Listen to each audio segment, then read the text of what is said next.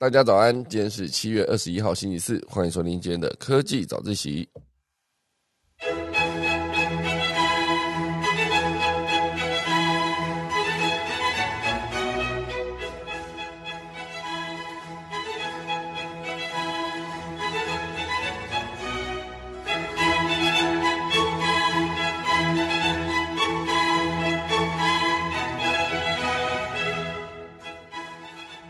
的，今天科技早起要跟大家分享几则消息。第一则是网飞，好就是 Netflix，之前一直在预估它第二季呢会流失两百万的用户哦，就现阶段看起来，哎没有，第二季原本是预计流失三百万哦，现阶段看起来只有流失九十七万，没有很多。而且呢，他们正打算把《怪奇物语》这一个 IP 呢打造成超级 IP 来跟迪士尼 Plus 竞争，到底能不能成功呢？第二大段会跟大家聊到，就是二零二二年的台湾网络使用者报告，讲的就是台湾的使用者呢看新闻大部分都是来自数位网站，而不是看呃呃数位平台，而不是看那个新闻的网站。好，等下来跟大家分享。第三大段呢会跟大家聊到后疫情期期间，好，现在观光产业地图复苏一次看，呃，到底哪一些产业哈会变成在疫情结束之后。台湾的观光可以持持续的复苏呢，包括之前的新宇航空就是张董他也有提到，呃，疫情期间他直接损失了八十亿，这八十亿呢就算是一个呃学费，缴了一个学费，相信之后新宇航空一定会越做越好。等到钟声过后呢，开始今天的科技早自习喽。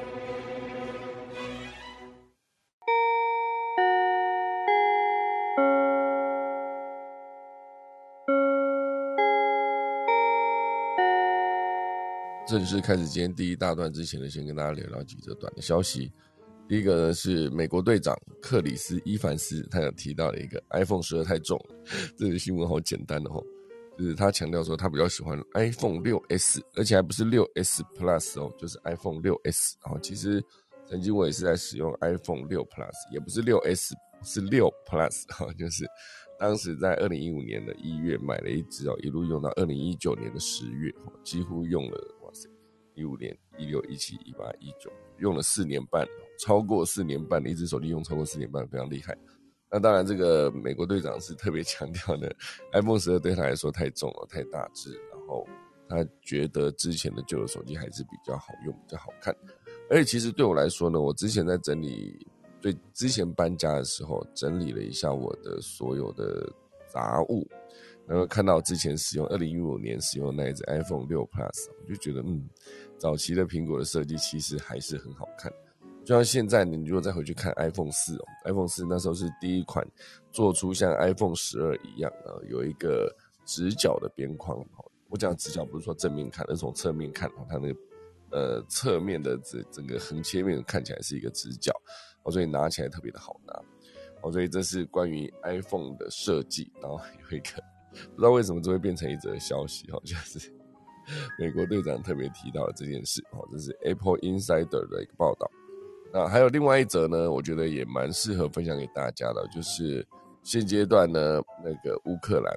乌克兰他们现在就是公开征求所有全世界的各国军火商，可以欢迎提供新武器来进行实战实战测试，哈，实战测试，哈，这是乌克兰的国防部长。叫做列兹尼科夫，昨天接受大西洋理事会智库的专访的时候表示，哦，就是乌克兰实际上已经成为一个武器的测试场，因为，呃，在目前就在进行战争中嘛，因此欢迎各国的军火公司呢提供各种新型的武器，除了可以让乌克兰的军队能够持续跟乌呃俄罗斯作战之外，也可以实地展示武器系统的实战性能，哦，就是他们现阶段。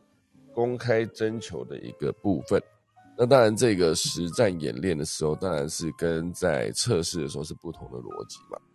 哦，所以他们就特别强调说，每当武器成功发挥战果时，他们都会仔细收集所有相关的数据，并且跟军火公司呢去提供经验跟分享讨论。哦，所以现在乌克兰非常欢迎全球的军火公司提供各种武器。比如说，波兰就提供了自行开发的一个蟹式哦，螃蟹的蟹，蟹式一公里的自走炮，非常多的国家就是有武器就直接可以拿去那边测试。哦，所以这边包括一个，目前为止虽然南韩还没有说直接拿武器去测试，不过他们也是有一个经历二十年开发，他们有一款战斗机叫做 KF Dash 二一，啊，这是韩国自制经历二十年研发的战机首度试飞，这是他们算是南航啊南韩航空宇宙产业株式会社跟印尼。共同出资开发的一款新一代自制战机 KF 二十一猎鹰式，昨天呢正式进行试飞，象征这一款从二零零二年开始研发的南韩四代半自制战机啊，离正式服役又再更近了一步。我在大家在讲四代战机的时候，其实就是前一阵子会听到了，就是在那时候看捍卫战士的时候。因为毕竟，呃，一九七零年就服役的，呃，捍卫战士，一九八七年上映的这部电影的主角啊，除了汤姆克鲁斯以外，还有一个就是这个一九七零年就上线服役的 F 十四啊，熊猫式战斗机。刚刚那一段讲了两个时间哦，哦，就是总之 F 十四是一九七零年左右就开始服役哦，到了一九八七年被拍成电影，然后那时候就是捍卫战士第一代哦，所以以 F 十四战斗机那时候来看，哦，不确定它到底是第几代，可是可以确定是绝对是在第四代之前了，有可能是第三，也可能是第二。哦，这个我等下可以再查一下。总之呢，当它在上线之后，哦，所以像现在那个汤姆克鲁斯，呃，在二零二二年上线的这一部《捍卫战士二》里面就有提到第五代战机。就是他们一直强调，就是如果你开 F 十四遇到第五代战机，哈，简直就是找死，因为性能已经差太多了，哦，甚至是连 F 十四的后继也不算后继啊，就是比 F 十四还要新的 F 十八大黄蜂，还是 F 二二，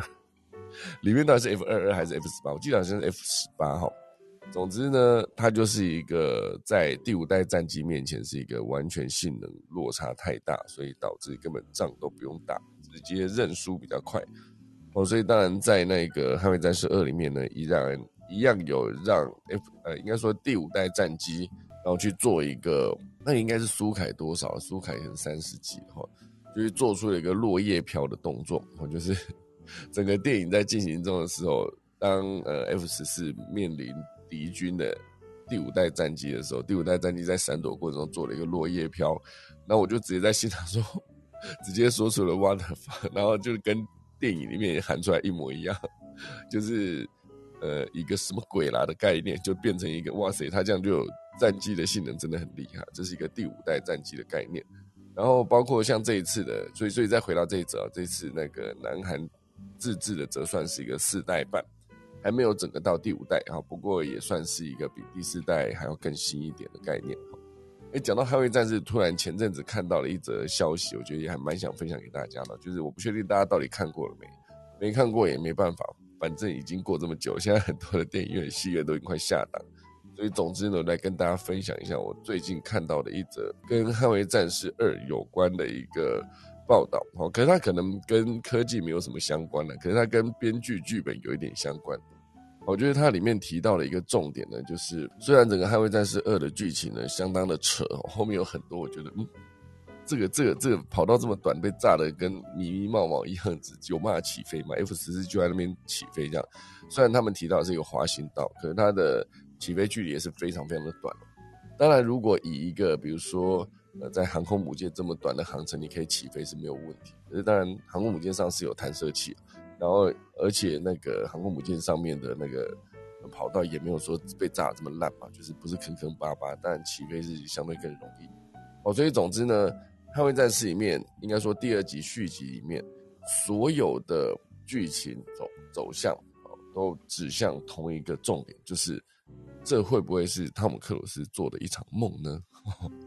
不知道大家到底看过了没有？剧情没有非常多扯的地方，而且再加上前期第一。第一大段的时候，其实有埋了一个伏笔，哦，就是汤姆克鲁斯驾驶了一个测试机开到了十马赫，然后到时候超过十马赫之后，飞机受不了，所以飞机就整个解体。解体的时候，这个汤姆克鲁斯当然下一卡，我就直接出现在一个酒吧，然后然后问底下的人说这里是哪里？这样，然后还有一个小朋友说这里是地球，以为他是个外星人。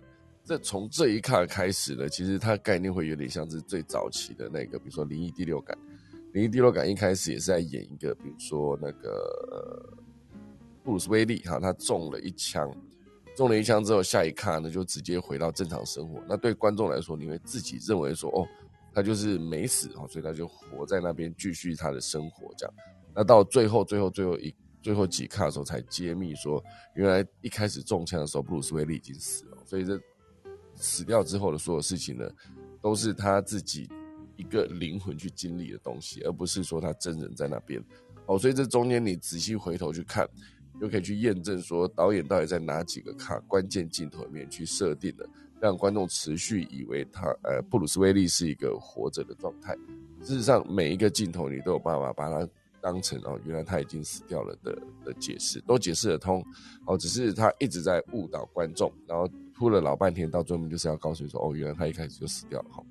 可是，在《捍卫战士二》里面，其实并没有啊，他到最后面并没有说，哦，原来汤姆克鲁斯在一开始那一刻就死掉了哈。所以，因为史马赫的飞行速度下，飞机解体，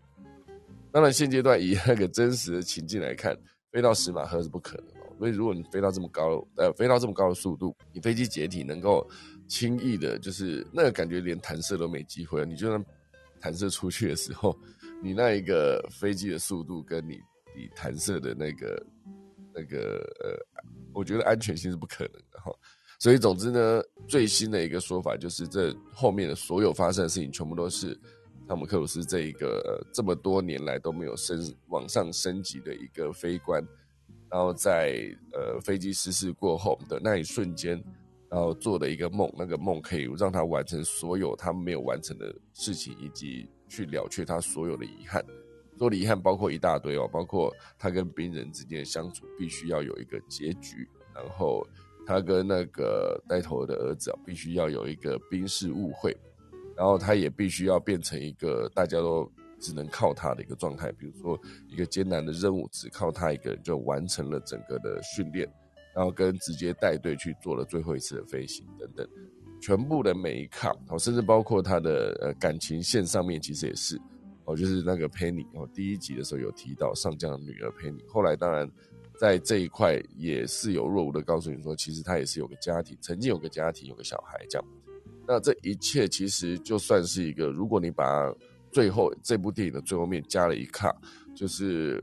原来在一开始飞机飞到石马赫，飞机解体之后，汤姆克鲁斯就过世了。直接接一卡，就是在一开始的时候，当这一个飞机消失在雷达点上的时候，再直接接说那个可能是呃汤姆克鲁斯的丧礼之类的，就是一个照片放在那边，然后一个一个棺材可能也不用，因为可能已经整个人都已经解体了。所以，总之呢，如果你把它写成一个镜框式的一个剧情，就是头尾，就是包着他那一趟任务，然后飞机失事，然后到他直接过世，然后这中间发生的所有事情，就像是一场梦，或是他的一个死前的一个需要解决的一个遗憾。所以，它概念上就会变成一个好像也说得通，好像也更合理。哦，只是我觉得有没有把最后一卡加回去，其实已经不重要了，因为毕竟。大家也是希望他可以看到，就是这个呃男主角最后面可以活得好好的，所以呃还有机会演第三集嘛？如果啦，如果可以再演第三集的话，这就是为什么他们在第二集的时候安排了一整组的呃一样是捍卫战士小组，然后这一组人呢就是有男有女，我还找了一些比较帅的，找了一些呃身材比较火辣的哦，就是在里面演飞官哦，这是我觉得。他们有机会演第三集的一个机会，当然，我觉得这是我刚才提到的一个在现阶段关于捍卫战士剧情里面一个新的猜测，然后整个套起来，我也觉得非常的合理，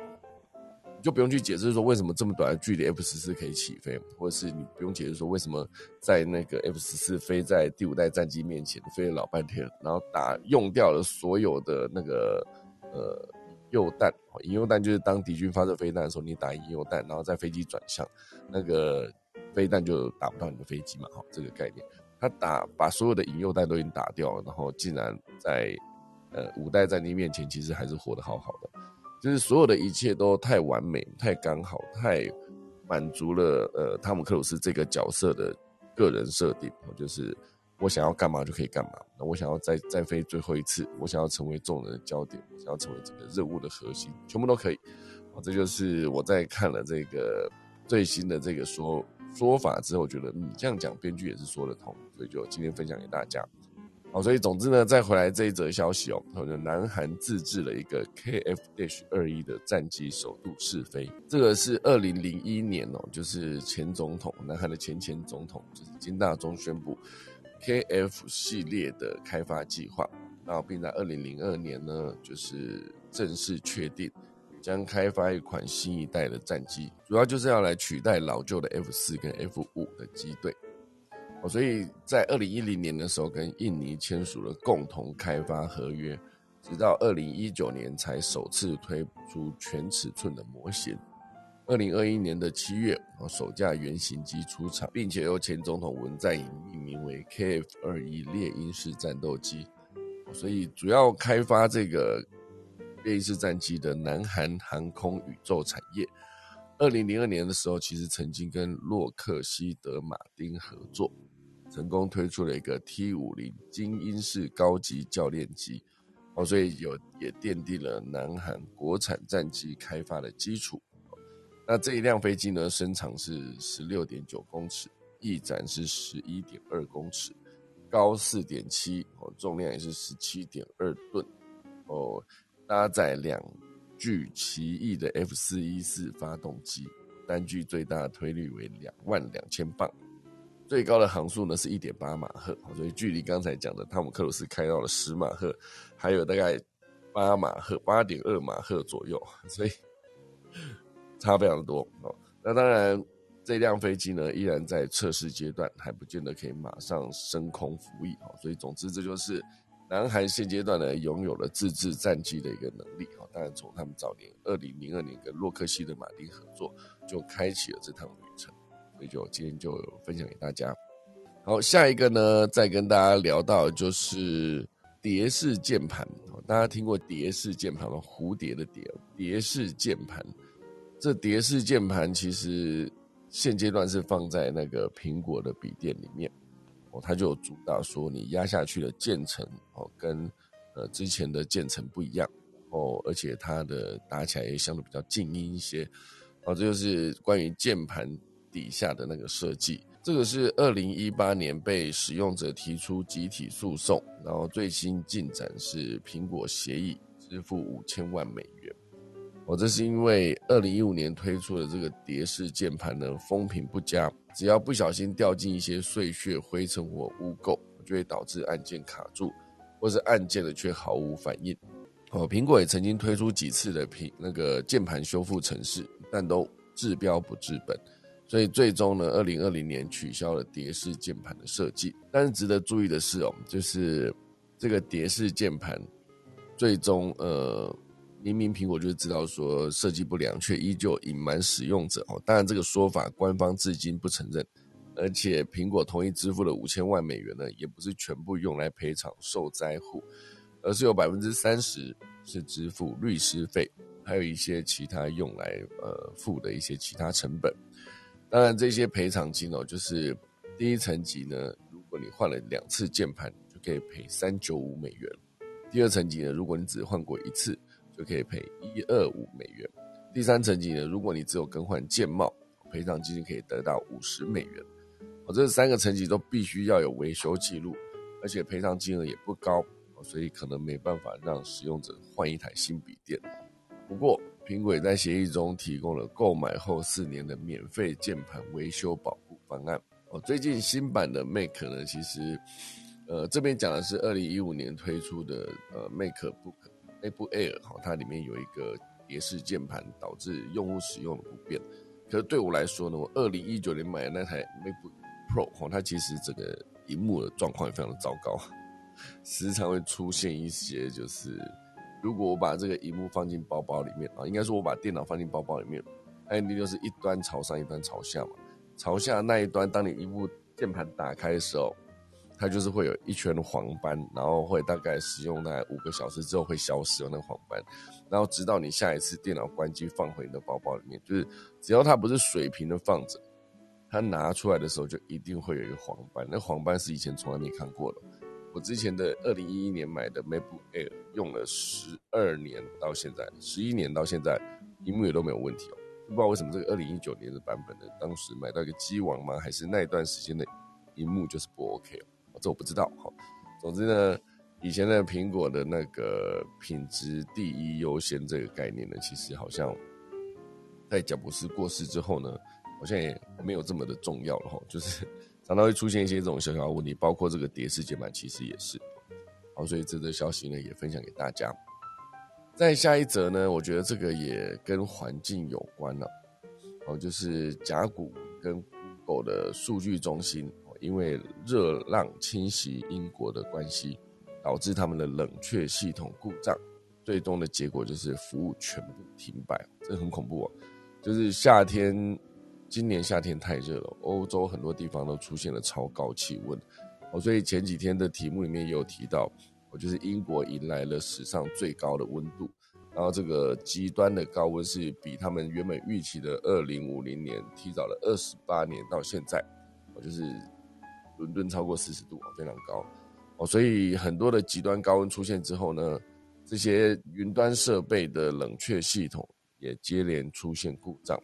好像是周二晚间呢就暂停了。Google 跟甲骨文数据中心的云端服务，这一些状况，就是因为当初这些云端平台啊设计他们的那个机房基地中心的时候，都会思考说，哎，英国的气候这么热，所以英国当地的温度，以他们之前预估的，就是只要没有说非常不寻常的温度，他们其实可以很完美的运作。那当然，现阶段是一个极端高温嘛，极端高温就是。导致这个当时我设计就是伦敦的气温不可能这么高的情况下，我的冷却系统当然也没有说设定到这么这么大的一个马马力，用马力来算嘛，冷气的冷却系统的一个能力应该没有办法真的负担说真的突然来到了四十几度的高温，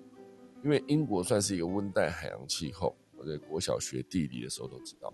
就算是夏天呢，它的气温也很少超过三十度。这就是所谓的温带海洋，而且，呃，英国的基础设备哦，在进行设计的时候呢，大多没有预想到会遇到四十度以上的高温。你像刚才之前它是夏天都很少超过四十度，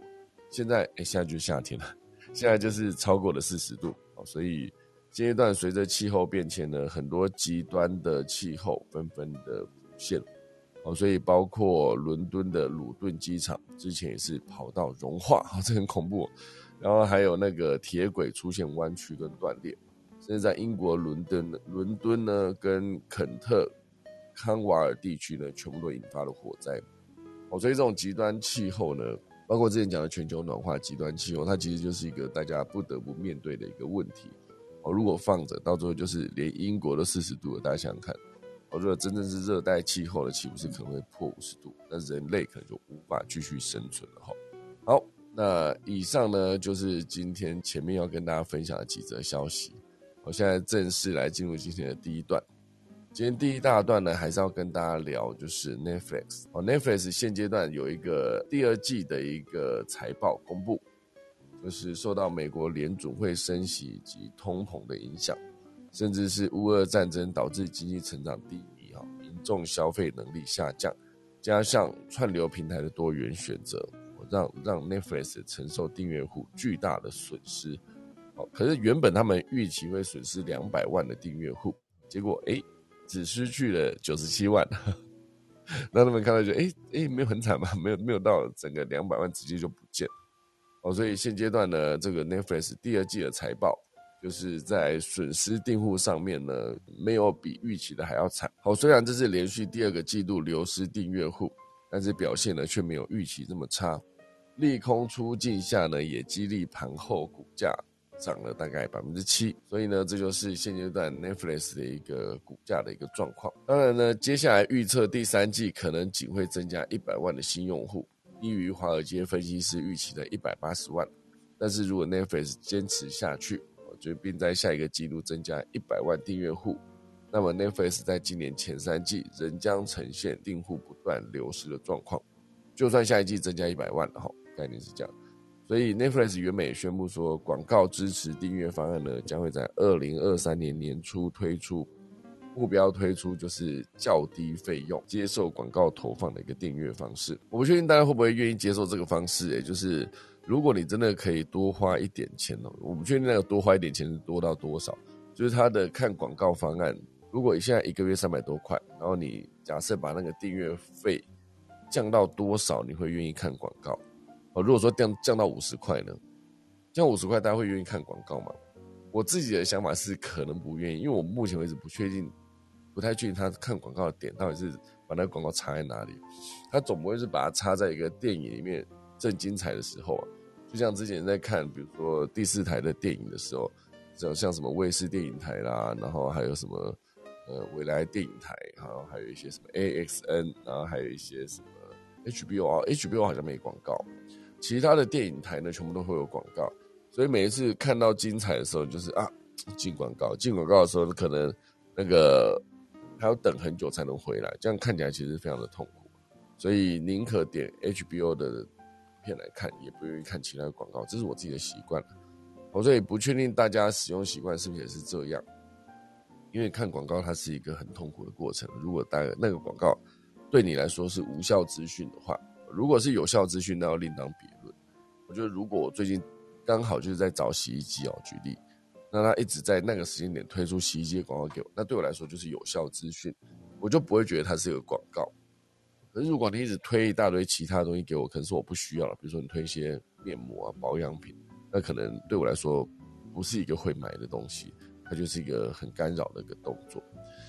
哦，所以现阶段呢，呃，Netflix 在。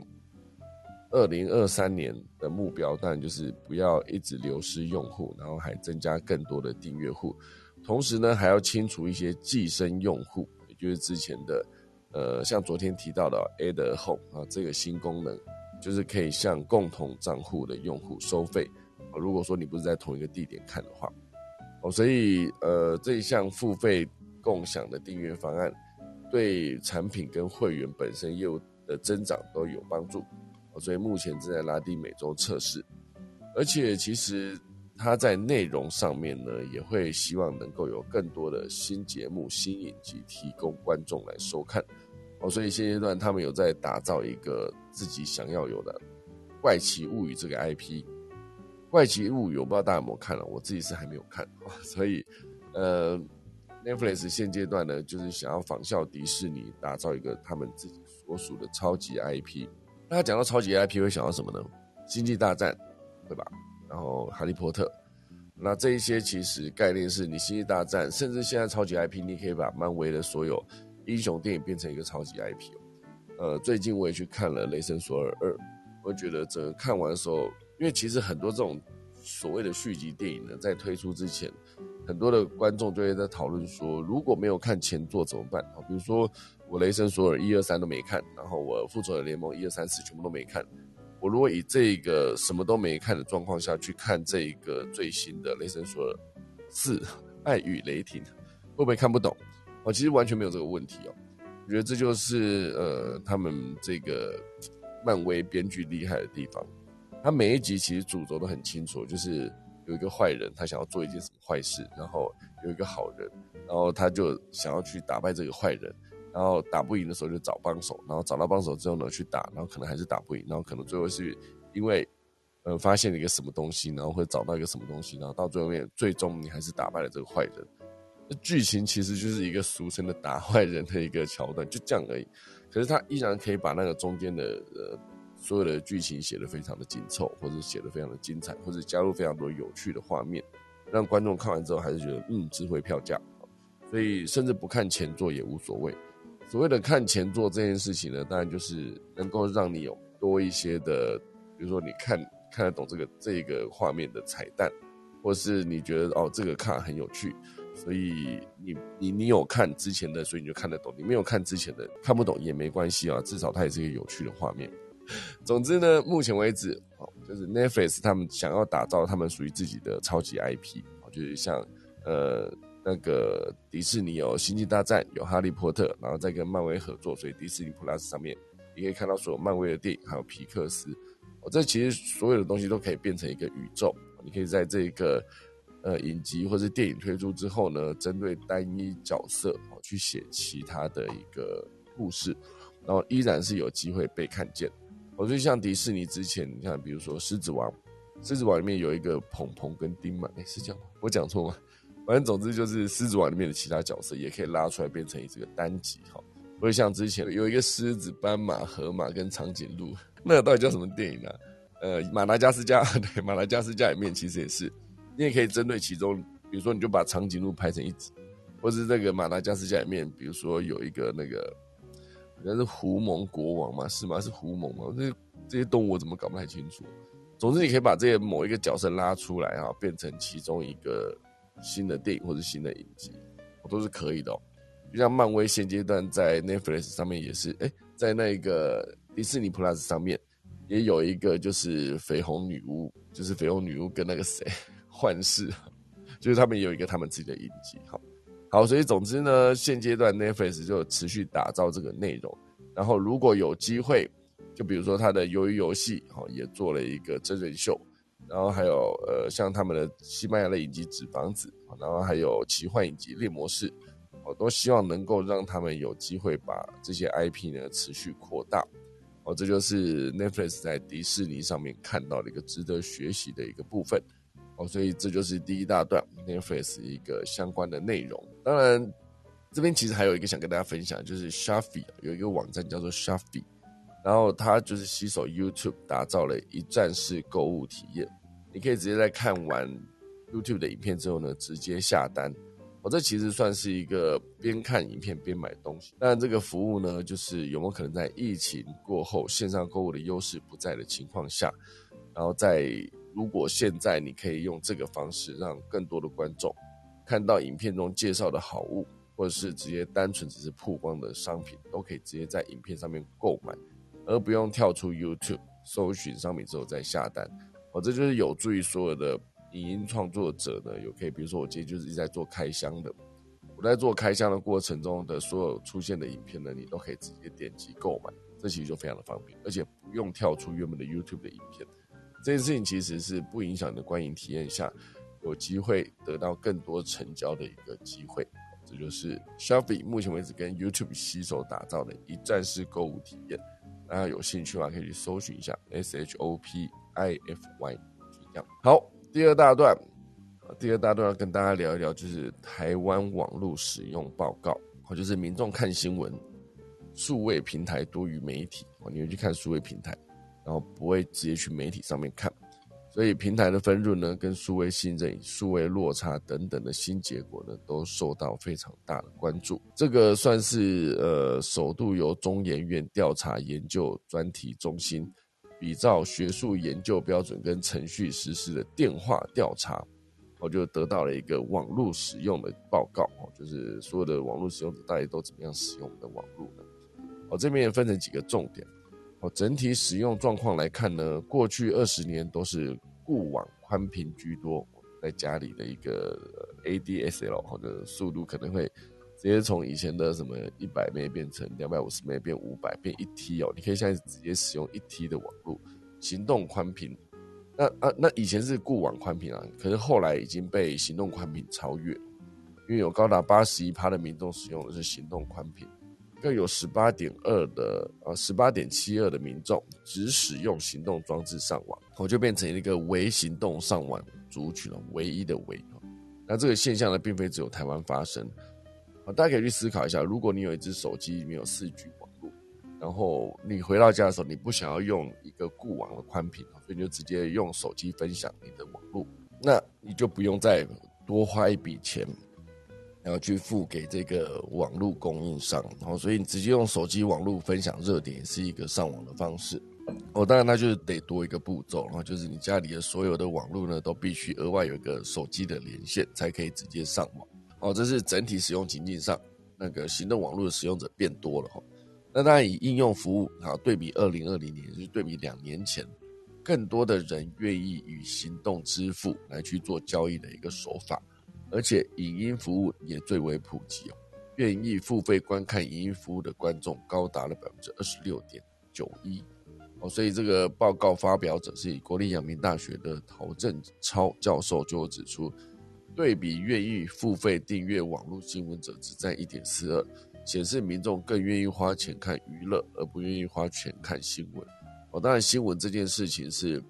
你可以去定义它的立场，而特定族群呢愿意花钱看新闻相关内容的，其实还是。觉得数量应该也不会少，只是不在这次的统计范围内。然后另外呢，买东西这件事情也从百分之四十九变成百分之五十一，然后餐饮外送从百分之二十七变成百分之二十九，所以增幅都有增加，但是并不多。而整个新闻跟公共议题呢，算是一个目前为止民众获得新闻的主要来源，其实已经改变了。如果只看单项分类，电视仍然是最多的，三十八点二五。平面媒体占一点七七，但是数位平台啊，比如说像搜寻引擎或者新闻入口网站等等，就是十九点一五，而且社群媒体呢是十四点一三，所以整个加上即时通讯软体，比如说赖赖 TV 啊，应该说赖 Today 十二点一九，YouTube 七点零一，整个加起来呢是百分之五十二，所以已经超过了新闻媒体，也就是所谓的电视新闻媒体网站或是应用程式。哦，所以整个的总和已经从五二对比四五，超过了传统的媒体。这些使用者呢，当他们在看新闻的时候，可能会更，比如说，如果在 Facebook 上面看到朋友分享的一则消息，我可能还是会点开看。那最终就是因为 Facebook 演算法的关系，所以我们可能造成更多人在自己的同温层里面出不来，这是有可能发生的一件事。好，所以最后有提到就是关于假新闻，其实也是哦。正确性的分享正确资讯，以及选择性分享与自己相同的意见，这件事情到底哪一个比较重要？第一，你必须得确定你分享的新闻是正确的。哦，所以某种程度上，这对我来说也是我比较喜欢分享是关于科技，因为科技可能都会有期刊，期刊上面的数据统计出来或是实验结果，它可以来验证所言不假这件事情。可如果说是新闻的话，它就是一个我必须在这个立场上去看这件事情。或者在另外一个反方向的立场去看这件事情的时候，那结果是完全不一样。哦，这就是我比较喜欢看科技的原因，因为它就是有个数据，顶多到最后面你可能会提供错误的资讯的机会，可能是它是一个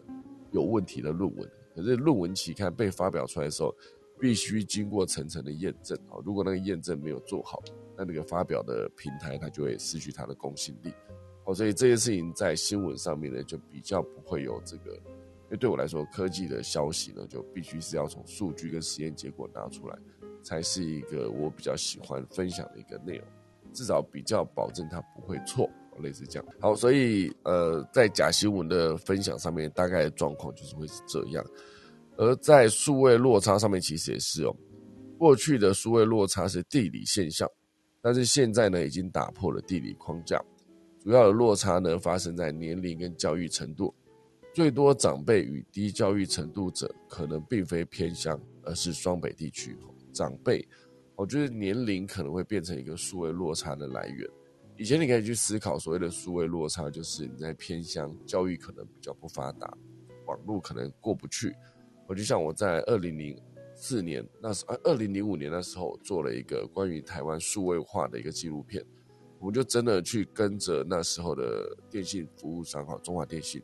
直接把一条光纤拉到他们的一个原本根本没有网络的地方，我就比如说在信义乡的某一个村落，直接把网络拉进去，拉进去之后呢，他就可以直接把这些网络直接接在电脑上。那时候可能还不是光纤哦，那可能就是宽频网络拉进去，然后拉进去之后呢，盖了一个电脑教室，可是要有人教啊，如果没有人教的话。那些孩童们依然是无法正确使用这些网络或者使用这些电脑设备，哦，所以就也增加了非常多返乡的青年哦，直接就是我自己学有所长，甚至我没有到非常非常厉害，可是我可以教一些电脑的使用，或是教一些电脑的知识，比如说搜寻的技能等等，他都会愿意回到自己的原乡去教育自己的下一代，算是提供了一个。降低数位落差的机会，好，所以当时呢，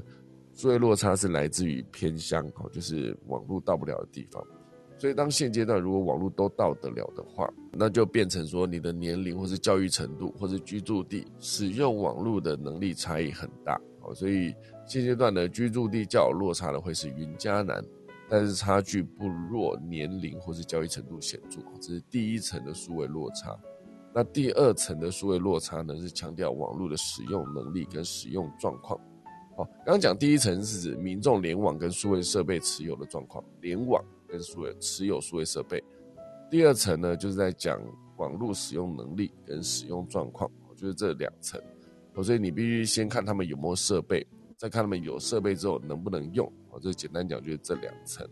哦，所以数位落差。的要弥补数位落差，应该是一个非常重要的一件事，对国家来说，所以现阶段呢，银法族有可能在数位辅具跟医疗资讯上面改善经济萎缩、创造经济需求的正向方针，所以这就是针对数位落差，他们做出来一个统计报告。哦，所以我觉得每次在看那个说网络的统计报告，都会看到一些趋势跟走向。哦，就像刚才提到了，行动宽频普及率首度超越固网，而五 G 普及率呢也增进了，增加到了百分之十九。哦，所以不知道什么时候可以把五 G 直接覆盖率达到百分之五十六十以上。至少现阶段我自己在使用上，我觉得四 G 其实应该已经算够快了。其实有些时候有一点累个，可是速度还是可以接受。哦，所以这就是现阶段整个台湾网络二零二零二零二二年的台湾网络报告。好，最后一则消息呢，来跟大家聊到就是台湾观光复苏地图，到底是哪一些地方在复苏呢？因为任何一个地方呢，其实现阶段都准备摩拳擦掌哈，准备迎来一个未来的，比如说观光复苏这件事情。因为我觉得观光复苏它需要的是很多东西的配合，比如说。你能不能有足够好的运能？像你的飞航飞机，好像之前的疫情期间的很多航空公司啊，像华航、长荣，他们可以直接转向去载货运，我就直接把那个客舱做一个调整，直接就可以载货。那比较小航空公司，比如说像新宇，那时候才刚成立，他就没有办法直接快速的转向去抢货运的市场，哦，所以他们直接就是飞机就持续停在那边烧钱哦，直接烧掉了八十亿。完全就是一个凭空蒸发的概念。当然，现阶段呢，接下来如果迎来复苏，我觉得很多人会想要去体验的，真的就是新。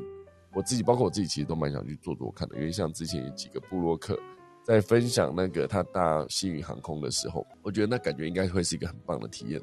哦。毕竟飞机是新的嘛，荧幕是大的，然后餐饮是好吃的，类似这样，全部都是一个值得去尝试一下的一个方向。那当然，现阶段呢，整个复苏旅游的状况就是，二零二二年的美欧美旅游复苏动能转强，哦，所以国际旅客规模将恢复至二零一九年的百分之五十五到百分之七十，哈，虽然还没有到百分之百，可是至少它已经是国际旅客规模已经复苏，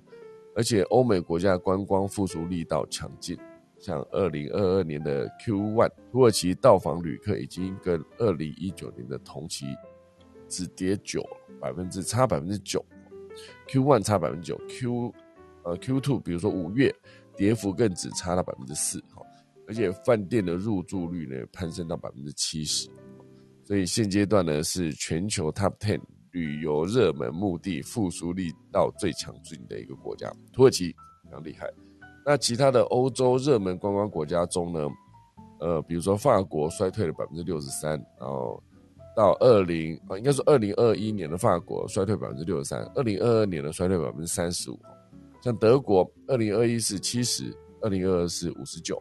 西班牙，二零二一是六十三，啊，二零二二是三十二。好，所以都显著的看得出来，他们的衰退已经比以前少很多。美国是呃，二零二一年是全年衰退百分之七十二，二零二二年的一二月衰退百分之五十六，我都持续的在往正向的方向前进。那这个是欧美国家的复苏力道强劲，但是亚太地区的市场呢，则是持续的低迷，甚至很多地方是创下新低。啊，比如说泰国，二零二一年全年衰退百分之七十七，二零二二年衰退衰退增加到百分之九十五。日本呢，二零二一年衰退百分之八十七，二零二二年扩大到百分之九十九。好，所以。怎么看，每个都是增加了。南海也很惨了，二零二一年是四十九，二零二二变成九十三哦，已经多了一倍哦。所以整个亚太地区的市场呢持续低迷。那所以现阶段呢，就是整个 UNWTO 呢是预估全球旅游市场的转向相对还是比较乐观的，以全球来看，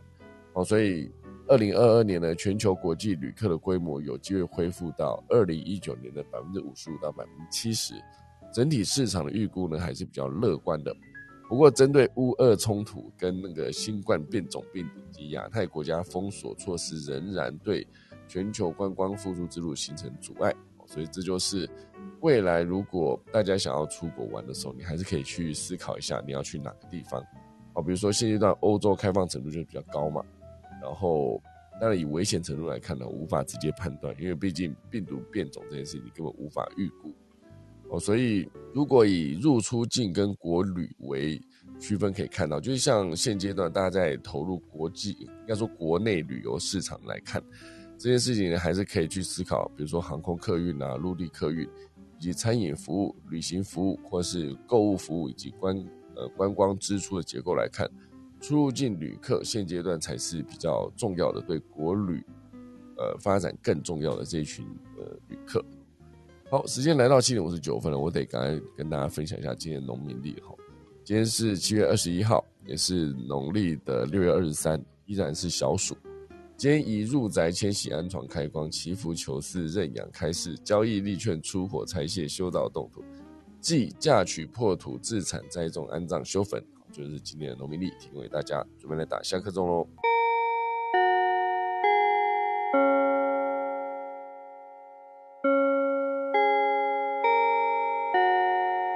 好了，今天就谢谢大家收听啦。那我们今天看看，现在时间是八点嘛？今天有什么人想要分享什么内容呢？啊，总之呢，刚才有分享到这个呃旅游复苏，这个其实内容是蛮多的。他就在讲入境人数一年内创一年内新高啊，所以很多产业都是久旱逢甘霖，不是光临。所以观光产业复苏就是现阶段，不确定大家到底现在想不想要出国去玩了，因为好像大家都闷了非常的久嘛，有很多的地方其实是，比如说日本，很多人就是感觉过去就是每年固定时间都会去。然后到了年尾啊，应该说冬天就去滑雪，啊夏天就去购物，然后像韩国其实也是很多的地方其实都是这样子的概念，你可以直接出国去玩。那包括泰国其实也是啊，泰国哦，像泰国也是非常多的人想要去的地方哦，所以我觉得现在当那个旅游复苏的情况下，大家真的可以好好思考一下，很多地方没去，然后可以去哪边玩，因为很多时候你会思考说，哎，在自己的。国内旅游怎么会住饭店这么贵的情况下，觉得可能再加一点点钱，包括交通费加上去，哎，你既然已经可以出国，然后钱还差不多，就是差别只在于你有没有搭飞机，因为住的饭店可能变得更便宜。好，这就是关于出国旅游相关的内容，大家如果真的有兴趣的话，好了，那今天时间来到八点零一分，那如果没有人要分享内容的话也没关系，那我等下就现在打下课钟，准备结束今天的节目喽。